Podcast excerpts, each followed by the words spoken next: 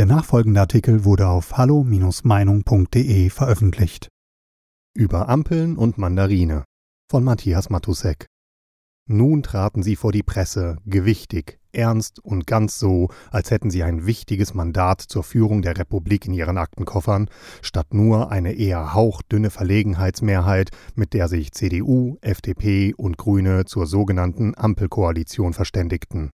Ein Ringen sei es gewesen, gab der tatsächlich schwergewichtige grüne Keller der Pressemeute zu verstehen, dabei konnte er kaum verhehlen, wie froh er war, nach diesem verbärbockten Wahlkampf überhaupt dort stehen zu dürfen und schon eine Pranke auf Macht- und Dienstautos legen zu können. Denn letztlich geht es darum, Ministerämter. Was an Kabinettsposten via Focus Online bisher in die Öffentlichkeit drang, klingt immerhin nach klaren Konturen im Kulturkrieg der guten Linken gegen die bösen Rechten. Habeck wird der Vizekanzler und Umweltminister einer Regierung, die sich dem wahnhaften Kampf gegen die Klimakatastrophe auf deutschem Boden verschworen hat. Deutscher Emissionsanteil 2, ja 2 Prozent. Dem so unerwarteten wie überglücklichen Wahlgewinner Scholz die Richtlinien vorgeben, Baerbock als Außenministerin wird endlich ihr Praktikum im Völkerrecht absolvieren können und Göring-Eckert, die für das Präsidialamt im Gespräch war, offenbar war Walter Steinmeier nicht zu überreden, das Schloss Bellevue aufzugeben, wird entscheiden müssen, ob Entwicklungshilfe weiterhin auch an China ausgezahlt wird oder nicht doch eher in gendergerechte Bauprojekte in den Anden fließt. Natürlich wird der Kampf gegen rechts noch schamloser und selbstgerechter geführt werden. Sie sei selbstverständlich Antifa, gab einst Saskia Esken zu Protokoll, die Dame mit dem Charme der Leiterin einer Gefängniswäscherei, H.H. Tietje, die jetzt mit dem Ministeramt für Bildung dafür belohnt werden wird, dass sie während des Wahlkampfes den Mund gehalten hat. Ihre Qualifikation? Sie war mal stellvertretende Elternsprecherin an einer Schule. Christian Lindner soll sich mit dem Finanzministerium das Schlüsselressort gesichert haben. Er wird überall hineinreden dürfen und beweisen, was sein Versprechen wert ist, die Steuern nicht zu erhöhen, um die Hirngespinste der Grünen zu finanzieren. Die Linke hat ihre Kulturhoheit fürs Erste gefestigt, recht so. Denn die Konservativen in unserem Land haben schon vor langem kleinmütig den Schwanz eingezogen, statt für das zu kämpfen, was ihnen einst wichtig war, für Familie, Nation, Tradition. Nun haben die anderen gewonnen, für die Familie eine zufällige Gruppe von Menschen ist, die sich den Kühlschrank teilen, wie sie einst von einer SPD-Ministerin definiert wurde, und für die die Nation ein belastetes politisches Gebilde ist, das so schnell wie möglich in einer vagen Internationalität aufgehen sollte. Und was die Gedankenfreiheit angeht, der Spielraum des Sagbaren wird sich weiter verengen, die Prozentzahl derjenigen, die Angst haben, ihre Meinung zu sagen, wird von gegenwärtig rund 65 Prozent weiter ansteigen. Merkels 16 Jahre haben dieses Land gezeichnet.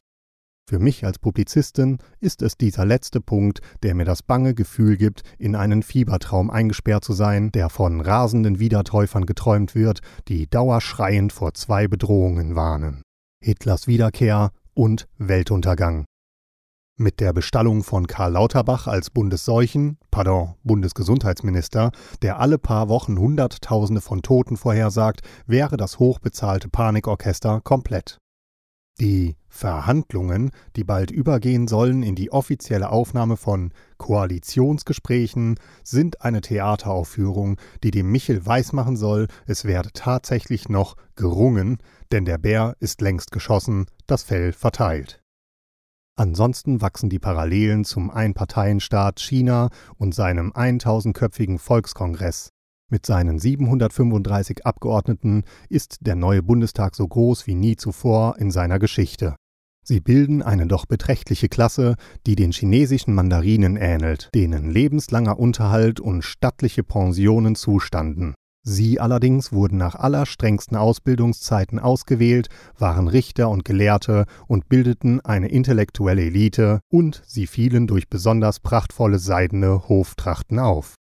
Frauen war das Amt verwehrt, die Mandarine allerdings hatten das Recht, mehrere Frauen zu unterhalten. In diesem Punkt allerdings schließt sich dem Vernehmen nach auch hier die Schere zum Bundestag. Symbolpolitik spielt hier wie damals eine Rolle. Natürlich wurde der Rang des Mandarin an der Anzahl seiner Sänftenträger und Schriftenzeichner gemessen. Sie dienten durch alle Dynastien, durch die Ming-Dynastie 1368 bis 1644 ebenso wie durch die Qing-Dynastie 1644 bis 1911. Auch unsere Mandarine sind flexibel. Neu allerdings im Deutschen Bundestag ist ein Streit über die Sitzordnung im sogenannten Parlament, das man wie im heutigen China Volksvertretung nennt. Dort wollen nun die Mandarine der FDP nicht mehr neben den Volksvertretern der AfD sitzen, weil sie diese als niederrangig verachten. Nun sollen die Mandarine der CDU mit denen der FDP die Plätze tauschen, was durchaus möglich wäre, weil sich deren Sitze stark reduziert haben. Diese allerdings leisten noch Widerstand womöglich aus Angst vor Infektionen mit tatsächlich konservativen Programmen. Weitere Beiträge finden Sie auf hallo-meinung.de. Wir freuen uns auf Ihren Besuch.